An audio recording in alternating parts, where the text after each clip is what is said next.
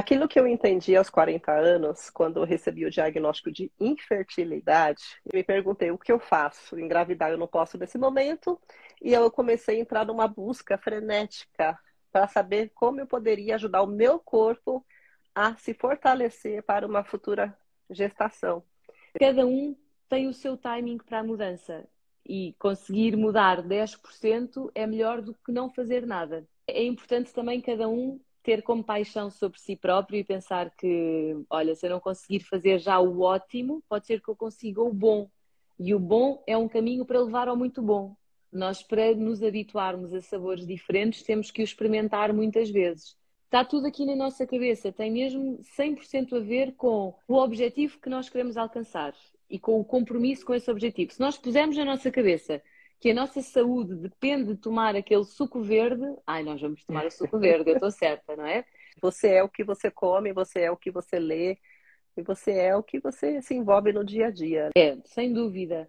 A alimentação ocupa uma parcela muito grande na origem das doenças e, e toda a gente tem que começar a capacitar disso, não é? Tem que começar a ir buscar prazer a outras fontes. Há pessoas que comem super bem, comem, comem saudável, comem orgânico, mas depois são pessimistas ou estão profundamente tristes ou ressentidas, infelizes, vão adoecer.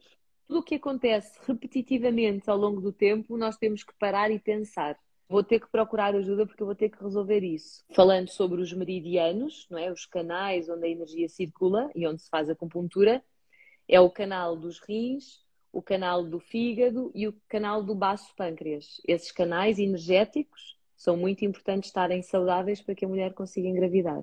O inhame é um tubérculo, não é? Que pode ser utilizado como quem usa a batata ou a mandioca, no forno, numa sopa, acompanhar um prato. E ele é precursor, ele tem os, as suas moléculas, são precursoras da progesterona. Os alimentos vermelho e cor de laranja, as cores dos chakras da fertilidade devem ser tidas em consideração. Então, quem quer ter um bom ciclo menstrual, quem quer fazer uma boa menopausa, quem quer engravidar e não consegue, deve-se focar nas cores laranja e vermelho, também nos alimentos. O nosso legado tem que ser este: é cuidarmos daquilo que são as nossas escolhas alimentares, fazermos meditação e sermos gentis um com o outro.